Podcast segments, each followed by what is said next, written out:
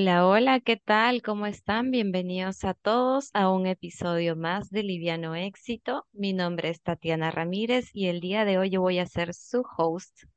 Hoy día tenemos un super mega capítulo, episodio aquí con Jennifer Tomic de Santo Domingo que nos acompaña y nos va a hablar hoy sobre la relación con nuestro cuerpo, un tema demasiado, demasiado importante hoy por hoy. Jennifer, bienvenida. Gracias, gracias a ustedes pues por la invitación, Tatiana, para compartir tu espacio. Bueno, pues de mi parte muy agradecida de poder estar pues acá hoy. Jennifer, tú eres sexóloga, ¿no? Sí, sí, así es. Soy psicóloga clínica con especialidad en sexología clínica, intervención y terapia de parejas, así es. Uy, qué genial, qué genial. Y cuéntanos un poquito qué fue, antes que nada, me encantaría saber qué fue lo que te impulsó un poco a trabajar todo este tema de la, de la sexología, de la relación con nuestro cuerpo. Sé que también manejas lo del ciclo menstrual, ¿no? ¿Qué te impulsó? ¿Cómo Sí, así sí, llegaste sí. ahí?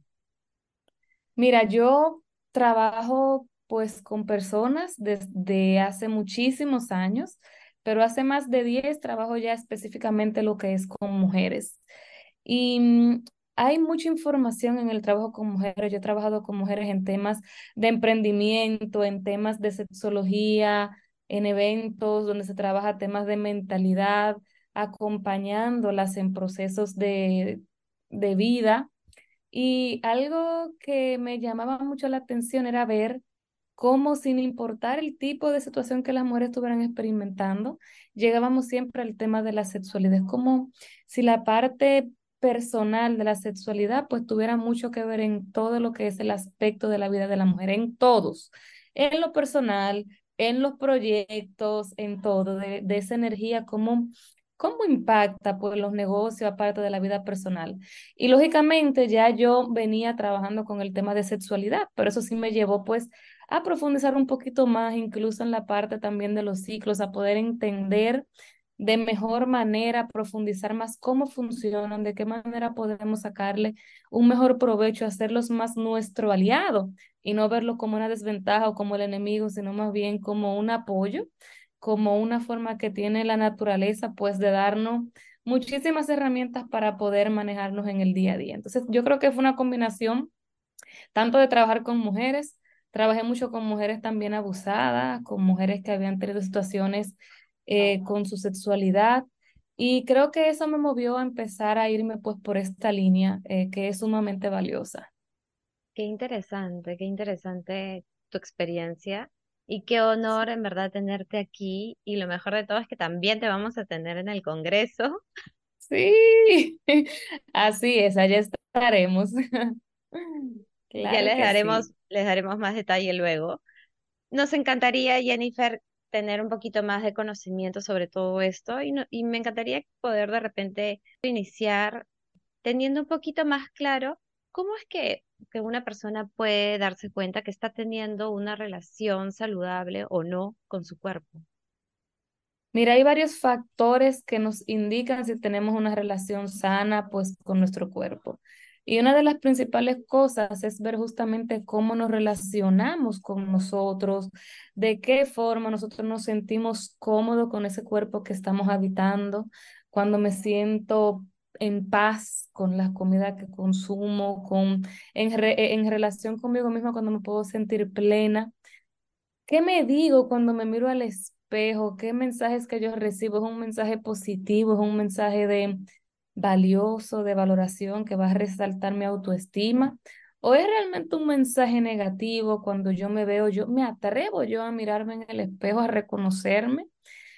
Y no solamente la parte mm, física, sino las características emocionales, mentales, todo lo que tiene que ver con la parte psicológica, con todo lo que yo siento que puedo o no puedo, pues también hacer, habla de esa relación que yo tengo conmigo mismo. Ciertamente, la relación que yo tengo con mi cuerpo va a ser una relación determinante. Entonces, si yo he cultivado una relación en la que yo no me siento cómoda, yo creo que ese es el punto principal para yo entender que todavía puedo tener aspectos que sanar en mi relación. eh, sobre todo conmigo, con lo que estoy yo viendo eh, de mí.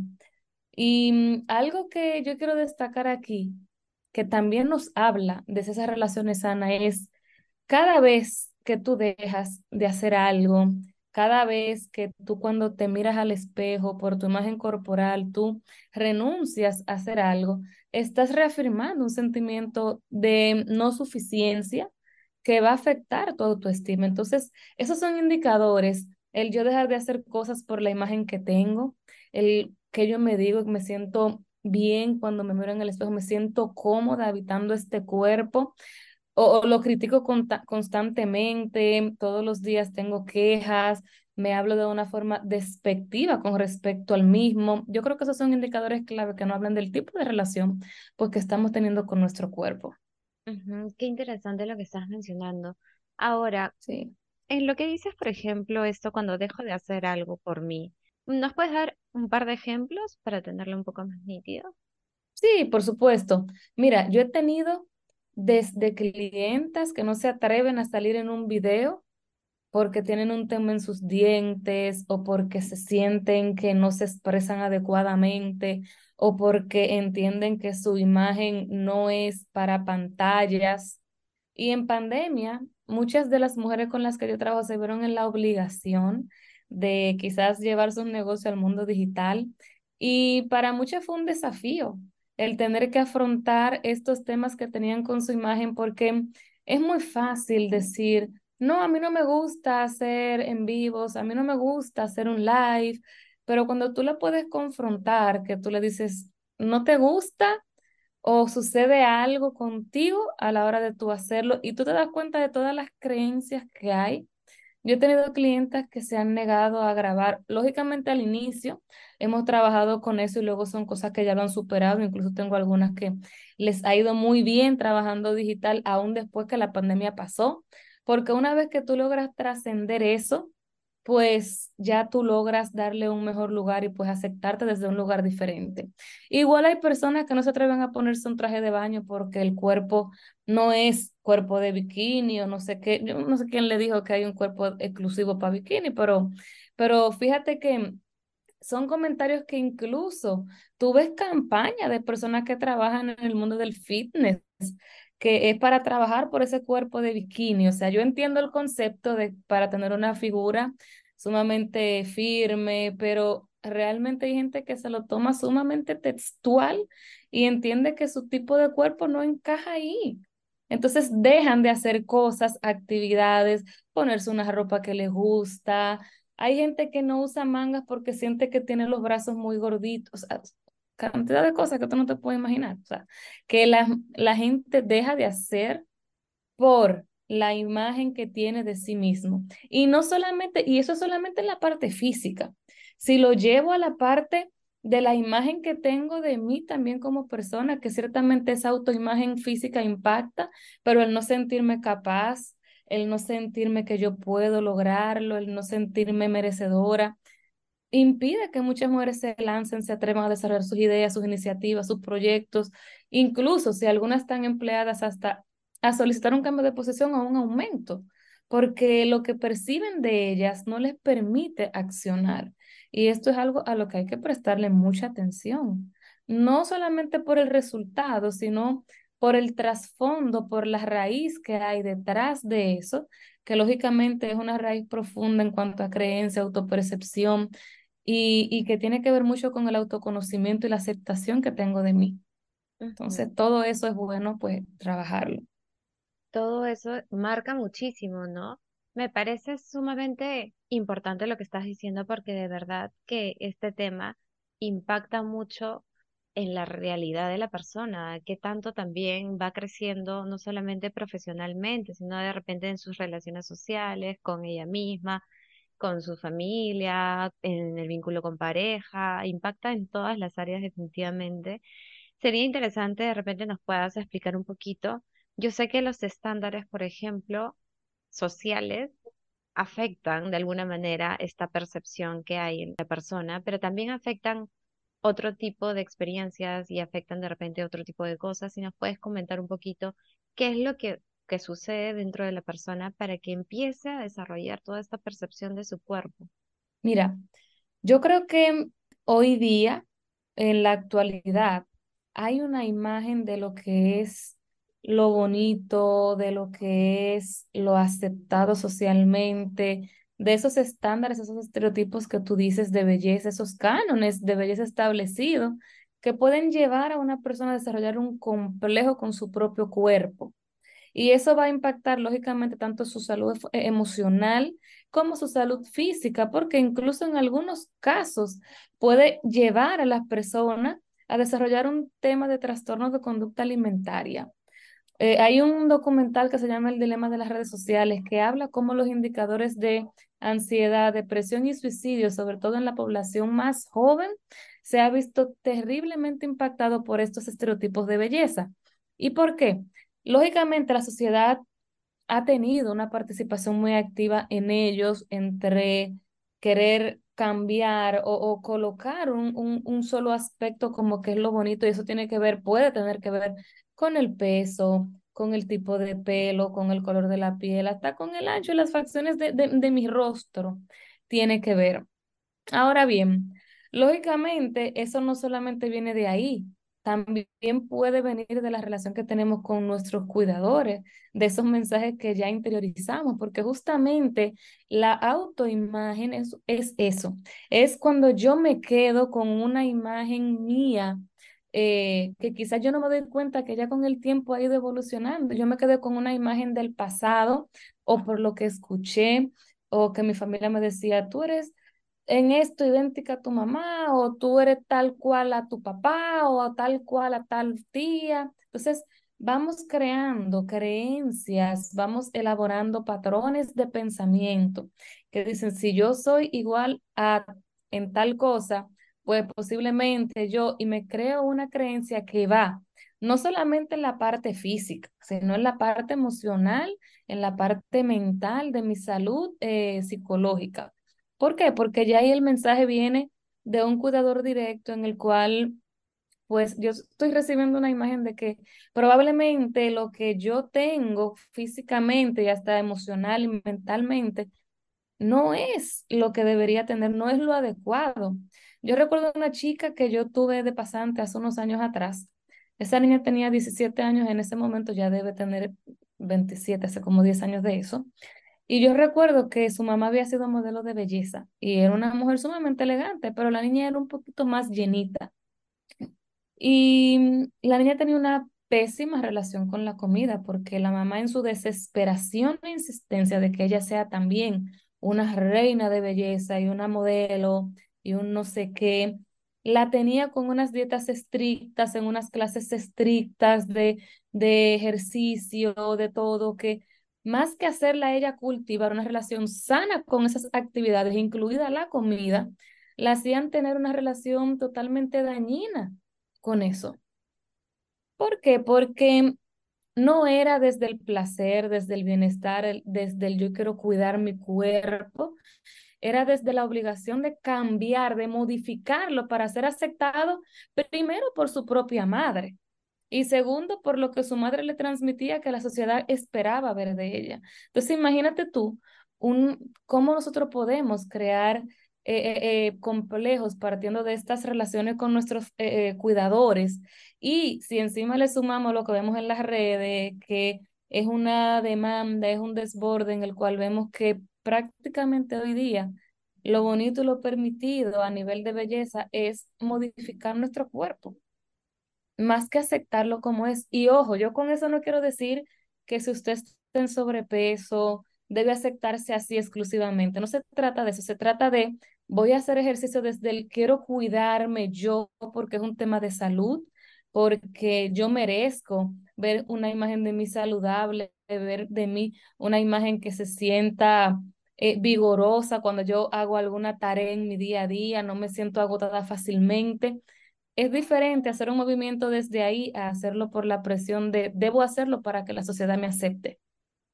El mensaje inconsciente en la autoestima es totalmente opuesto. Entonces, cuando yo lo canalizo de una forma u otra, pues o voy a crear un complejo, voy a crear una relación sana eh, cultivada con mi cuerpo. Entonces eso va a depender enormemente en, ese, en eso de los, de los estereotipos también que vamos construyendo. Y en cuanto a esa transformación que podemos hacer con nuestro cuerpo, tú dices que puede provenir de dos lados, ¿no? Y creo que es una línea delgada que de repente a veces no muchas personas pueden ser muy conscientes desde dónde están haciendo esa transformación, ¿no? ¿Cuáles, qué indicadores crees tú que son importantes aquí para saber si estoy cultivando, transformando mi cuerpo desde, desde un lado o desde el otro? ¿Qué podemos encontrar de un lado y qué podemos encontrar del otro? ¿Cómo podemos diferenciar si estamos cultivando y transformando nuestro cuerpo? ¿Desde dónde? Claro, mira, cuando yo me siento bien con la imagen que tengo de mí, yo sé que la acción que voy a tomar de ahí es de me acepto, me reconozco, pero voy a hacer lo que yo entienda que puedo hacer para continuar eh, cambiando, para mejorar algunos aspectos de mí que yo entiendo que puedo mejorar. Ahora bien, si yo me guío de todo lo que se propone socialmente, de que antes había hasta una serie, una telenovela, me parece que era, no, no la veía, pero la escuchaba, que hablaba de que sin pecho, diciéndolo más serio, ¿verdad? Sin pecho no hay paraíso, o no sé qué, o ver esas campañas de anuncios en los cuales presentan que la única opción para uno sentirse bien es operarse. Y ya no solamente hablo de los pechos, se opera la nariz, los lóbulos de las orejas, los brazos, o sea, todo. Si yo lo hago como una necesidad desmedida de que entiendo que esa decisión es lo que me va a permitir a mí sentirme bien conmigo, ya yo sé que es un mal indicador. A la hora de yo hacerme cualquier tipo de proceso, de lo que sea, yo debo ya sentirme bien y plena conmigo. Lo que quiero buscar es estar más saludable, sentirme mejor, buscar quizás incrementar un nivel de satisfacción. Yo tengo, por ejemplo, una prima. Ella siempre ha aceptado su cuerpo, pero luego de la lactancia, los pechos le quedaron totalmente desinflados, o sea, una cosa increíble. Ella me dice, yo no tengo ningún complejo con eso. Ella va a la playa, se pone sus bikinis, sus cosas y me dice, pero sí me gustaría recuperar la imagen de lo que yo ve recordaba, recuerdo de mí antes de ser mamá. Ella quiere verse como ella se conoce. Ella puede, ahí su movimiento viene desde yo quiero regresar a mi esencia, lo que yo conozco de mí, sentirme otra vez que estoy habitando el cuerpo que, que conozco, pero no es un tema de que si la presión social, de que debo tener los pechos de tal tamaño, no, no, no, es una forma de buscar yo sentirme cada vez más cómoda con ser quien soy. Ahora, yo tuve una persona, así como te digo ese caso, te digo otro.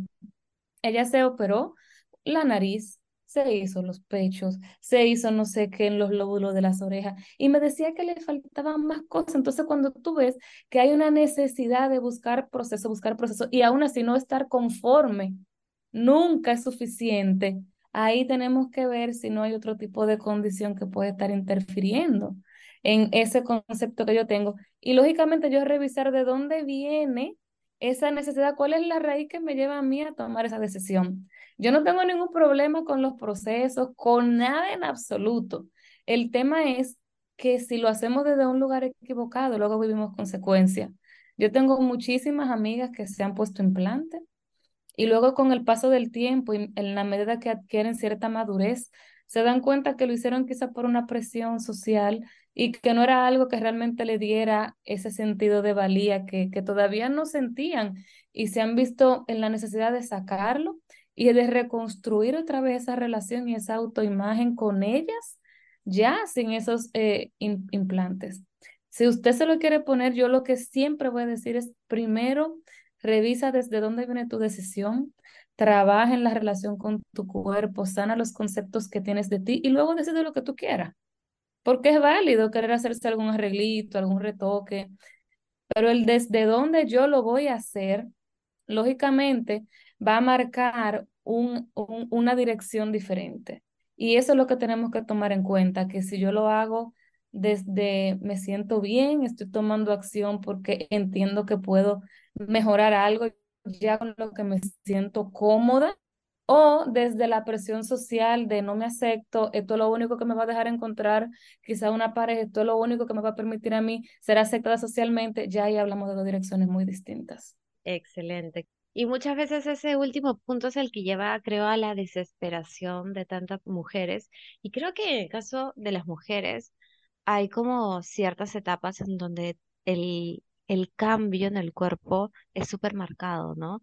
Cuando vas entrando a la adolescencia, cuando eres mamá, cuando quedas embarazada, cuando tienes a tu hijo, o sea, son cambios que en el cuerpo son muy notorios, muy notorios. ¿no? Y, muchas veces esos cambios son chocantes cuando das de lactar, cuando dejas de dar de lactar. Entonces, como que tu cuerpo.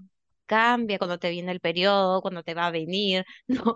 Son todos esos cambios que a veces de verdad no sabemos gestionarlos de la mejor manera. Y muchas veces eso lleva a mucha desesperación, ¿no? Y en esa desesperación en las adolescentes y de verdad llega, creo, a muchas personas, las lleva hasta el límite, al límite de no comer, al límite de no gustarle lo que está viendo en el espejo, al límite de no querer verse más, al límite de llegar a la anorexia, a la bulimia, tantos trastornos hoy por hoy, ¿no? Y tú sabes que eso es algo que mm, su- suele suceder porque muy posiblemente estamos desconectadas de nuestra esencia.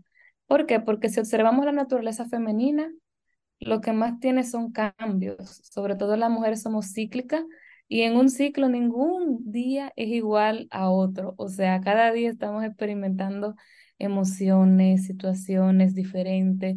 Y lógicamente, nuestro cuerpo tiene también esa capacidad de poder adaptarse a estos cambios tan fuertes que experimentamos, porque tú sabes lo que es crear un bebé, parirlo, o sea, e- es maravilloso lo que puede hacer el cuerpo de la mujer. Entonces, cuando nosotros podemos recibir todas esas etapas, todos esos procesos de cambio con amor, desde reconocer que mi cuerpo pudo hacer esto, y yo no le digo a nadie confórmese como usted quedó y ya no. Yo siempre voy a creer en los hábitos saludables, porque es la mejor forma de usted cuidar de usted. Yo voy al gimnasio todos los días, sin, o sea, no con desesperación, pero es parte de mi rutina.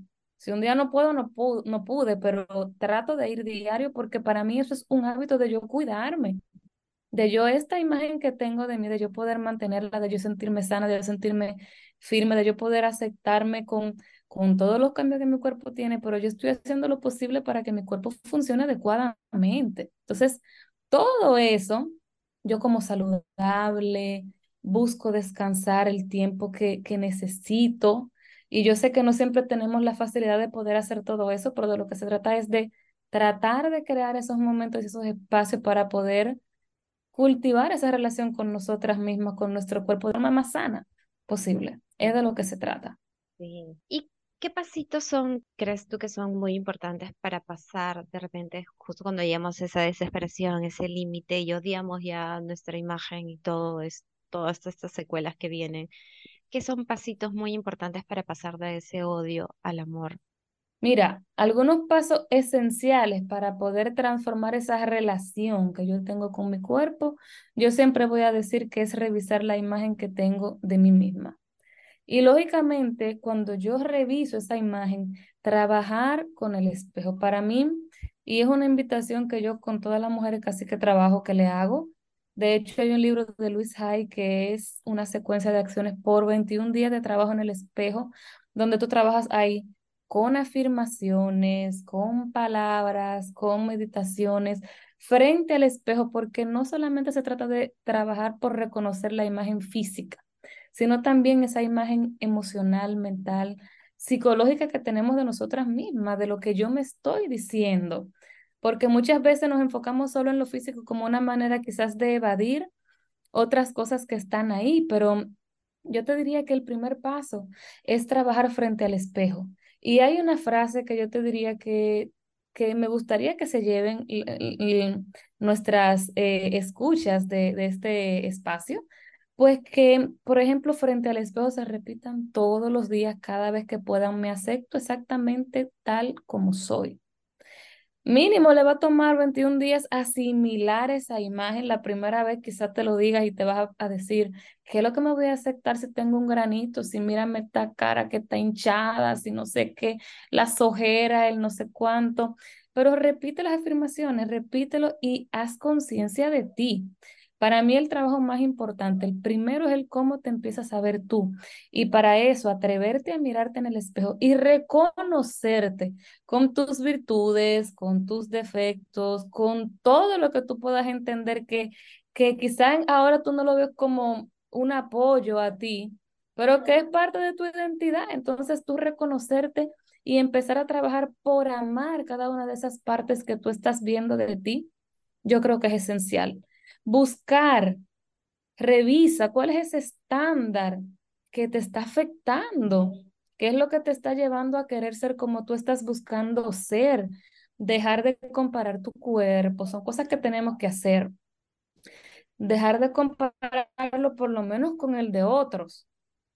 Tú puedes trabajar en ti, en cuidar eh, tu alimentación, hacer ejercicio, lo que sea, pero en el momento en el que yo empiezo en la comparación con el otro, a ver quién, qué cuerpo, no, no, no, eso no ayuda en absolutamente nada.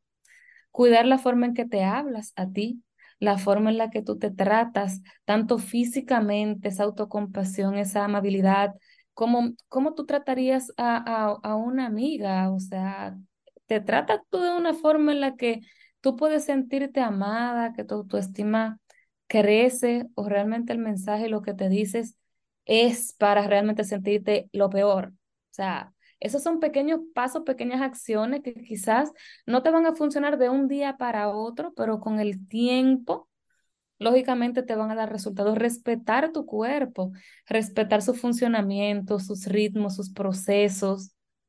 Hay personas, y sobre todo mujeres, que su cuerpo les indica que necesitan descansar y y es que ni se atreven a hacerlo porque entienden que eso es perder el tiempo, lo que sea. Entonces, respetar esos momentos también, em, sin forzar, querer hacer algo distinto a lo que mi cuerpo está requiriendo, también es una forma de yo pasar de ese quizás desprecio a amarlo ya y a verlo de una forma diferente.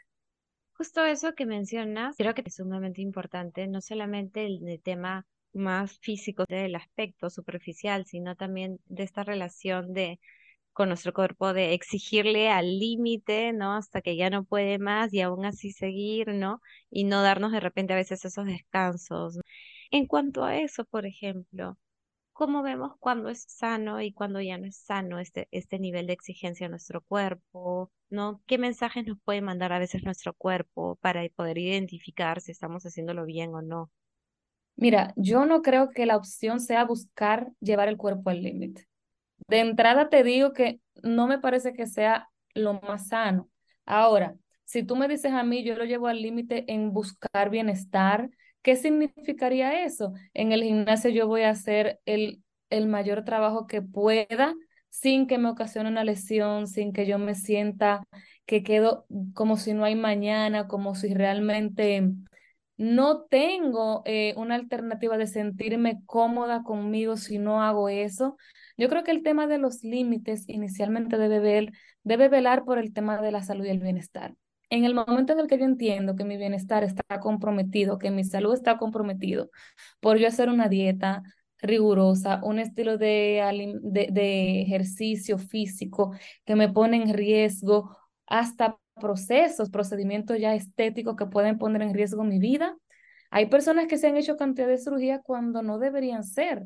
Entonces, revisar, para mí la, la invitación sería revisar qué es lo sano, qué es lo que yo necesitaría hacer para mantenerme en bienestar, más que buscar llevarlo al límite. O sea, hay personas que, que no duermen las cantidades de horas que pueden. Hay momentos yo sé que quizás no, no tienen esa facilidad pero tratar de buscar alternativas de dormir quizás en algún momento una siesta, de reponerme, tomar un espacio para mí, pedir ayuda. Son formas de yo no llevar mi cuerpo al límite, porque cuando lo llevo al límite lo puedo poner en riesgo. Y es lo que tenemos, a veces perdemos de vista. Cuando yo llevo mi cuerpo al límite, en el sentido mm, tóxico, no sano, e, es decir, que lo someto a una dieta rigurosa en la que duro no sé cuántos días sin comer o comiendo tomando agua o una fruta o lo que sea. Yo no, no sé cuáles son los estilos de alimentaciones que cada quien lleva, pero hay formas saludables de comer, pero hay veces que yo someterlo a, un, a una rigurosa cosa que no me suple ni los nutrientes para las actividades que yo hago en el día a día, es arriesgarme. Y ahí debo prestarle pues muchísima atención a las acciones que estoy llevando para esto. Y el cuerpo creo que igual siempre se está comunicando, ¿no? Y creo que en esa comunicación, cuando lo llevas a ese límite, empieza el tema del el agotamiento, literalmente que tu cuerpo ya no da para más, te enferma, Irritabilidad. Sí, total. Te lesionas, te, como tú dices, eh, esa parte del agotamiento, del enfermarse. Señores, e, es, un tema delicado. me siento irritable porque imagínate una gente que no come bien, que no descansa, no se siente la gente más amable del mundo, no es verdad. Se siente agotada, cansada, la, eh, su rostro indica que esa persona no está bien, su forma de procesar la información tampoco es ágil, se ralentiza. ¿Por qué? Porque su cuerpo está buscando optimizar las energías que tiene. Entonces, es una forma de ser cuidadoso porque nos va a afectar en otros aspectos de nuestra vida. Nos va a afectar. Nos va a afectar de todas maneras, ¿no? Y el cuerpo siempre te dice lo que tú callas, ¿no? Sí, por supuesto. y, además a veces la enfermedad llega como una forma de justamente eso que acabas de decir. ¿no? Un aviso, como ya, para. Te, eso como que ya te toca una vez y no me hiciste caso de que tenía sueño y había que descansar. Te di un golpecito en un dedito chiquito del pie para que te des cuenta de que quizá necesitas enfocarte en ti, en descansar, en observarte. Tampoco lo hiciste. ¡Pam! Viene una enfermedad, una cosa que te lleva a la cama, descanso forzoso. Bueno, por, por la buena no quisiste, vamos a llevarte de otra manera. Entonces el cuerpo, el cuerpo grita lo que nosotros callamos, grita todo. El cuerpo no se queda, mira, tiene memoria y no se queda con nada que no le corresponde. Es una cosa increíble. No, de verdad que hay que saber escucharlo, ¿eh? ¿no? Es sumamente sabio, sumamente de sabio saber escucharlo al cuerpo, ¿no? Y cuando las mujeres conectamos con nuestra esencia, yo siento que es más fácil activar esta intuición y esta escucha de nuestro cuerpo. Por ejemplo, en la parte cíclica tenemos varias etapas en las que nos manejamos de diferentes maneras. Pero, por ejemplo, en la menstruación hay características puntuales y si nos prestamos atención, el cuerpo pide algo en específico en la mayoría de los casos de mujeres en esos días. Entonces, parte de ese trabajo de escucharnos es reconocer mis necesidades, mis deseos y pues poder complacerlos, poder vivirlos de una forma que sea sana para mí y que me apoye a trabajar en esta relación que tengo con mi cuerpo. Wow, qué interesante, Jennifer. Muchísimas gracias por estar aquí, por acompañarnos. ¿Qué consejo le dirías a todas las personas que te están escuchando el día de hoy? Si este tema les ha resonado, ¿qué les aconsejarías hoy? Mira, lo primero que yo les diría es que revisen las ideas que tienen de sí mismos. ¿Por qué? Porque cuando partimos de ahí, ya ese es el primer paso. Si yo empiezo a revisar qué yo pienso de mí, voy a poder ver cuál es la autoimagen que tengo de mí, cuál es ese autoconcepto que tengo de mí. Y para mí va a ser muchísimo más fácil poder implementar un cambio de mejora, de, de cultivar una mejor relación con mi cuerpo, conmigo misma. Cuando yo puedo aceptarme, a mí misma y, lógicamente te repito, esto quizá no va a ser de un día para otro, pero la mejor inversión es la que hacemos en nosotros mismos. Entonces, el mensaje final sería invierte en ti, en, en tu trabajo interior, en tu trabajo con la relación con tu cuerpo, en cómo te sientes y te percibes a ti misma, a ti mismo, ¿Cuál es ese mensaje que tú ves cuando te miras en un espejo, ya sabiendo que no es solamente la parte física, sino emocional, mental, etcétera? Revisa eso y toma acción. Si tienes que buscar ayuda, hazlo porque vas a ver cómo tu vida va a dar un cambio, mira, radical. En el momento en el que empiezas a cambiar la forma en la que tú te ves, vas a empezar a ver muchas cosas de una manera diferente. Y ese es parte del trabajo que tenemos que hacer con el cuerpo también de empezar a mandar la información diferente y en esa relación que yo voy a cultivar conmigo, pues em, partiendo de ahí se va a impactar todo. Mi relación de pareja, mi sexualidad, mis negocios, mi trabajo, mi familia, absolutamente todo, absolutamente todo.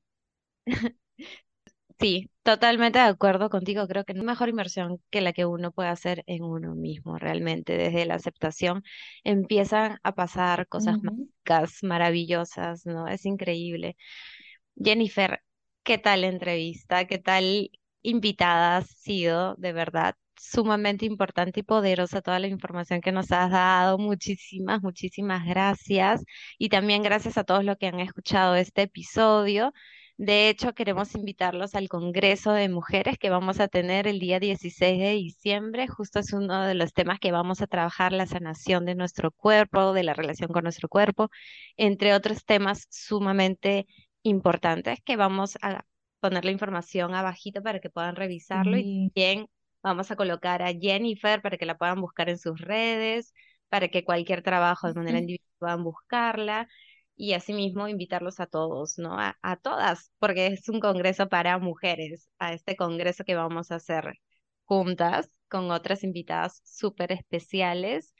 Y nada, Jennifer, esperamos poder tener otro episodio para hablar más del ciclo menstrual, que creo Sí, que esa que, parte se nos quedó sí, intacta y hay mucha información ahí, pero también la veremos parte de eso en el Congreso y de cómo utilizar pues todo esa belleza de nuestro ciclo a nuestro favor para ser productivas sin caer en un límite que ponga en riesgo nuestra salud. Así que eso va a estar genial. Vamos a hablar de cómo ser más productiva, cómo sacarle totalmente provecho a esto.